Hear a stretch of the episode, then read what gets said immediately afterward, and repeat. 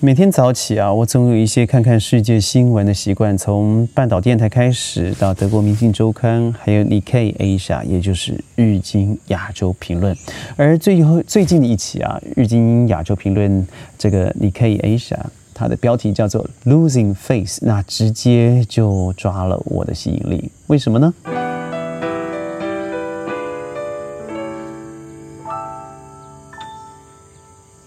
欢迎各位加入今天的宣讲会，我是轩。Losing face，它失去面子哦，它事实上相对而言就是 Facebook，它要讲的就是面子书、脸书等等的。呃，为什么？因为经由日经亚洲评论 （EKA） 下，他所长期观察的 Facebook 的一个风向，他不能否认它是全世界。最最有影响力的社交媒体，没有之一。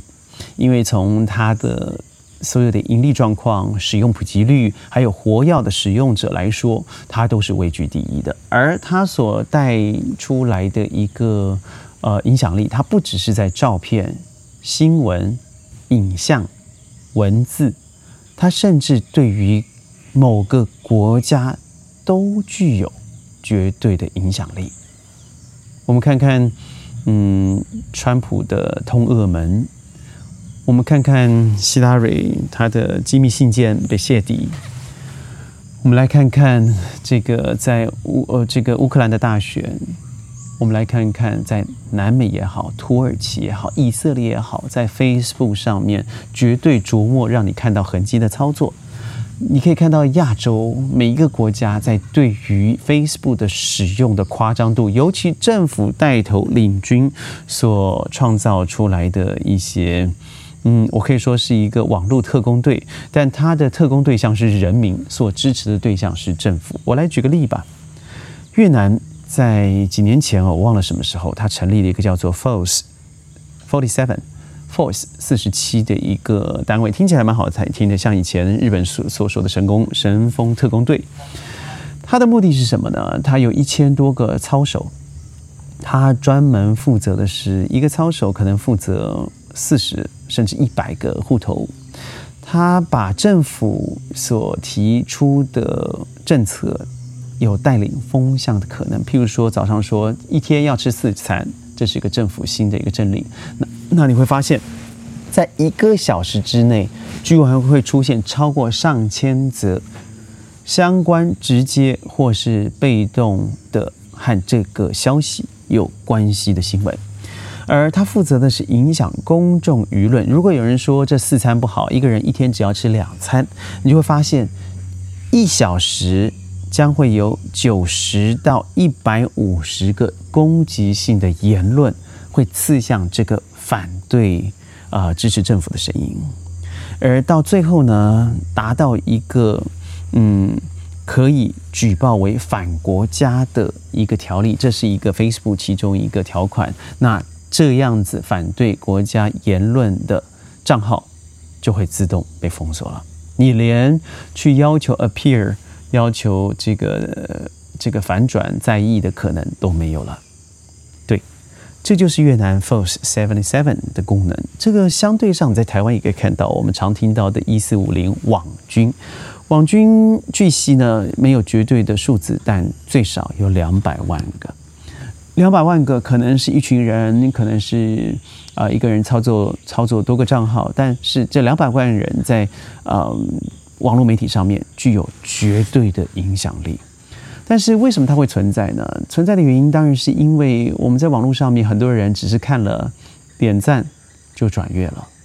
他对于事实的查核是完全不尽心力的。事实上，我个人也是 Facebook 的受害者。呃，很多人会提供一个假的讯息，而再用另外一个账号来附和这个讯息。当被附和以后，你会发现它下面的点赞数一增加，哦，这个讯息看似正准准确的。当我一按赞的时候。你自己的脸书上面出现了相同的消息，到最后却是一个造假、没有根据、子虚乌有的消息。最近我看台湾有一个让我觉得很痛心的消息，就是台湾指挥家呃温以仁先生，他在十几年前的时候，因为一个被告说他的文凭博士学位是造假的，呃，案子到最后平反了十年之间。他从一个顶端的指挥家，世界级的哦，他在维纳音乐院也好，他在美在多多个世界级的呃乐团合作出的 CD，他当时就是像台湾的音乐金童一样，但是因为一个嫉妒或是一个不满，一个本来是匿名，后来知道是谁了所做的一个。百分之九十九是虚假的一个指控，因为文凭在欧洲的认证和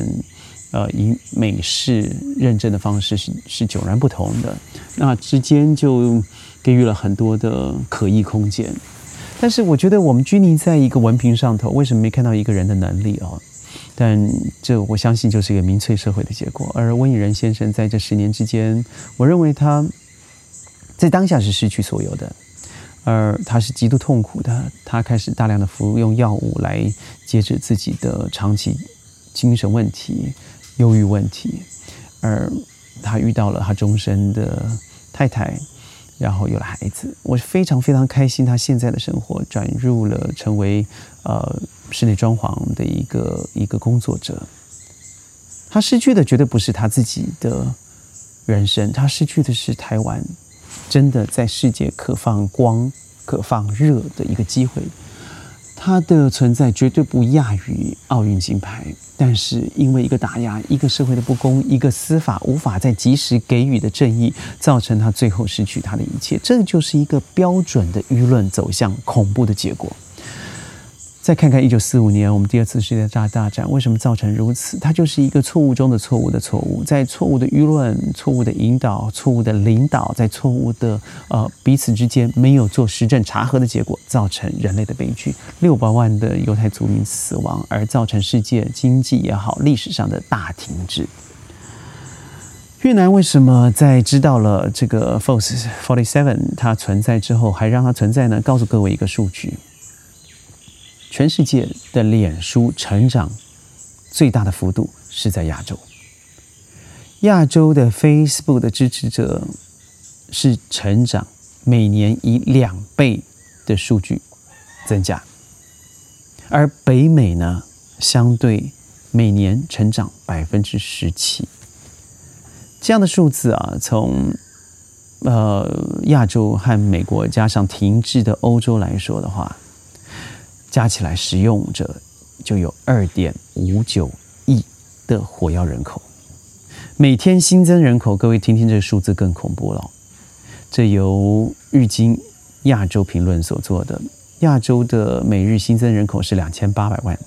美国持平没有增加，而欧洲每日已失去两百万。为一个重要缺口，所以可以看得出，脸书会放在哪个重点？当然是亚洲。很多时候，我觉得这些西方社会他是瞧不起亚洲，尤其看到你就是黄种人 （Yellow People），他是一个非常歧视的。但奇怪的是，我们对于这种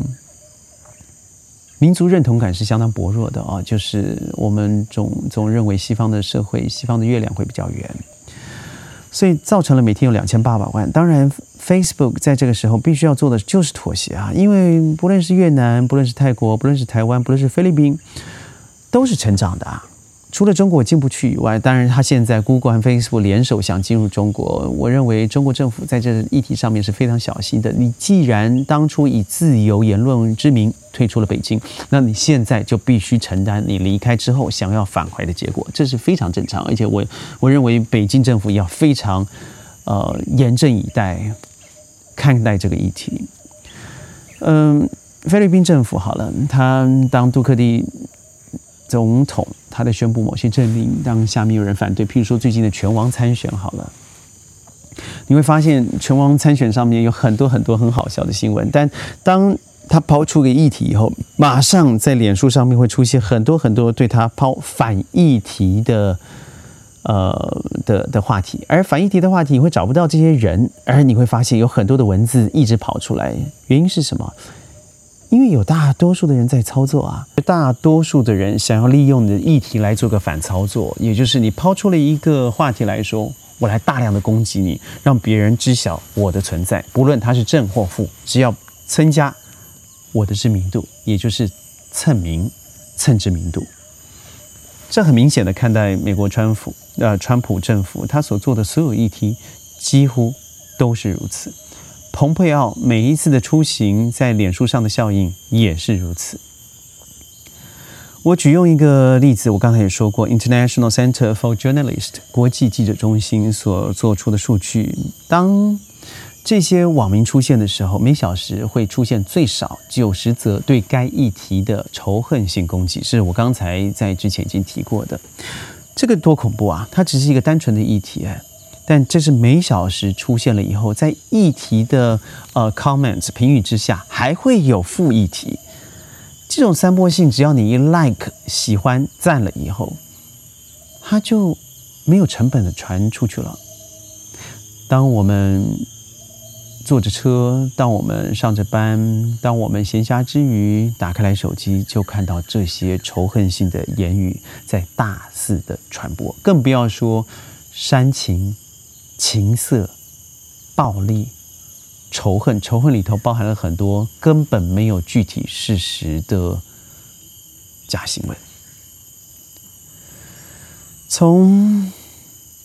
日经亚洲评论，从半岛电台，我今天看到的几则新闻以后，我觉得您可以怎么做？或许您可以和我一样这样做。我在六年前左右，我已经开始停止 IG、Instagram。